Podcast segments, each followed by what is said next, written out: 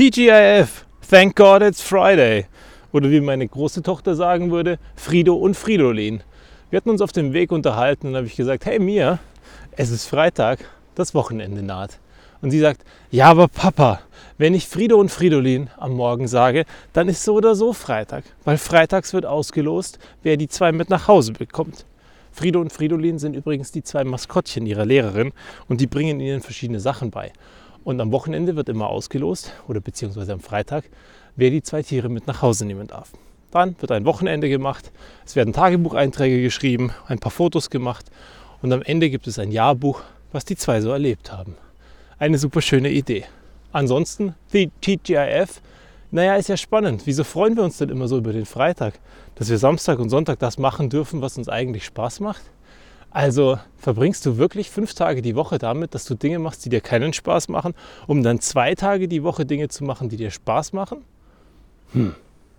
60 Prozent deiner Zeit nimmst du übrigens, die du bewusst wahrnimmst, nimmst du für den Job her. Also Wegezeiten. Gut, jetzt bei Corona ist es ein bisschen weniger geworden. Aber 60 Prozent seiner Zeit, sagt man. Und das ist schon wahnsinnig viel, wenn der Job dann eigentlich scheiße ist. Würde ich zumindest sagen. Und ich kann es mir irgendwie auch nicht vorstellen. Weil du bist ja irgendwann mal in den Job rein. Und so schlecht war er damals doch gar nicht. Und wenn du dir das nochmal genau anschaust, vielleicht gibt es auch viele Dinge, die du an deinem Job liebst. Wusstest du übrigens, es gibt drei Dinge, die wichtig sind für deinen Job. Das eine ist Bezahlung. Wer hätte es gedacht? Da wärt ihr wahrscheinlich alle drauf gekommen. Das andere ist das Umfeld, also die Personen, mit denen du arbeitest. Und das dritte ist die Tätigkeit. Tätigkeit und Geld sollten euch einigermaßen klar sein. Oder mir zumindest sind sie das. Das Umfeld fand ich dann wiederum sehr spannend, weil das Umfeld ist am Ende der Grund, wenn du eigentlich einen Wechselgedanken hast, dass du bleibst. Wenn die Kollegen passen oder wenn du mit jemandem dort befreundet bist oder hoffentlich sogar mit ein paar mehr Leuten, dann wirst du bleiben, weil du wegen den Leuten nicht wechseln möchtest, weil du weißt ja nicht, wer kommt da als nächstes nach. meistens ist es noch nicht mal der Chef, der problematisch ist, sondern es sind die Kollegen, weil mit denen hast du ja viel mehr Zeit. Gut, auch da zu Corona-Zeiten hast du wahrscheinlich weniger Zeit mit deinen Kollegen oder zumindest weniger Face-to-Face-Time. Wie oft sitzt man noch zusammen? Wie oft trinkt man zusammen einen Kaffee? Wie oft geht man in die Mittagspause? Es ist alles weniger geworden. Aber das Schöne daran ist, dass man bewusst die Zeit steuern kann mit den Kollegen, mit denen man Zeit verbringen möchte.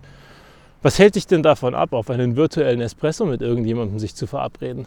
Und übrigens, wenn du schon zu Hause bist, weil Corona dich immer noch nicht rauslässt, dann kannst du ja so schöne Sachen machen wie den virtuellen Espresso mit dem Kollegen aus der anderen Firma oder mit deinem Freund von früher, den du viel zu selten siehst.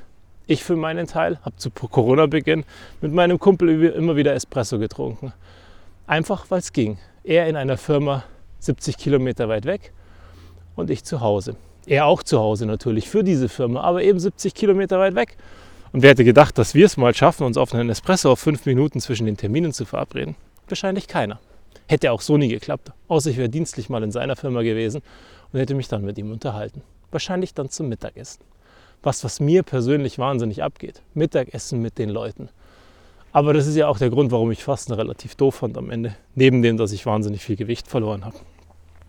Also, was bleibt? Eine Woche, die dir wenig Spaß macht, um ein Wochenende zu haben, das dir Spaß macht. Und was machst du dann am Wochenende? Vor Netflix verdümpeln? Instagram durchstalken? Hm, auch ein bisschen wenig. Und am Ende ist doch das Einzige, was bleibt, die kontinuierliche Veränderung. So zum Beispiel hier gerade. Ich laufe auf dem Weg zur Schule, gehe über die Brücke und auf einmal hat der Bach einen weiteren Flussarm oder Bacharm, je nachdem, wie man das auch dann sagen möchte weil die sich entschieden haben, die machen da mal eben einen kleinen Bachlauf noch mit rein. Sieht cool aus, ist aber ungewohnt, wenn du es anders gewohnt bist. Und so ist es mit allem, das sich verändert. Veränderung ist was Schönes, wenn du es zulässt, auch wenn es uns manchmal Angst macht oder wenn es uns oft Angst macht. Und vielleicht ist es ja an der Zeit, irgendwas mal anders zu machen und da nicht unbedingt den Job zu wechseln, weil vielleicht reicht auch ein Wechsel in der Perspektive. Wenn du dran das drauf schaust, wenn du Zeit mit den richtigen Leuten verbringst, wenn du die richtigen, wichtigen Sachen machst und das andere einfach mal weglässt, worüber du dich sonst so viel ärgerst, vielleicht ist dein Job dann gar nicht so schlecht. Und vielleicht muss es auch gar nicht gleich das Wochenende sein, damit es dir einigermaßen gut geht. Und was das Wochenende betrifft, sei mal ein bisschen spontan. Kannst du dich daran erinnern, wann du das letzte Mal bei einem Freund vorbeigefahren bist, an der Türe geklingelt hast und einfach gesagt hast, du, ich habe gerade Zeit, was machst du die nächsten zwei Stunden? Früher bist du dann einfach wieder gefahren, wenn er keine Zeit hatte. Das war auch nicht weiter schlimm, weil das war für beide Seiten voll in Ordnung. Heute melden wir uns spontan per WhatsApp in der Früh an, ob wir am Nachmittag Zeit füreinander haben. Wie spontan ist spontan, wenn es geplant ist. Und dazu möchte ich dich auch einladen. Mach mal wieder was spontan und plan nicht so viel. Mach Dinge, die dir wirklich gut tun. Mach mal morgens am Wochenende auf und wenn du keine Pläne sonst hattest, entscheide dich einfach ganz spontan. Was würde dir heute gut tun? Steh auf, geh raus und genieße den Tag. Weil wenn du schon fünf Tage die Woche von sieben verscheißt damit, dass du in der Arbeit bist, wäre es doch mal ganz cool, wenn du zwei Tage richtig genießen kannst. Und ich bin mir sicher, da werden noch ein paar Tage mehr kommen, die auch in der Arbeit ganz cool sind. Also pack an, letzter Tag die Woche und dann geht's ins Wochenende. Bis zum nächsten Mal.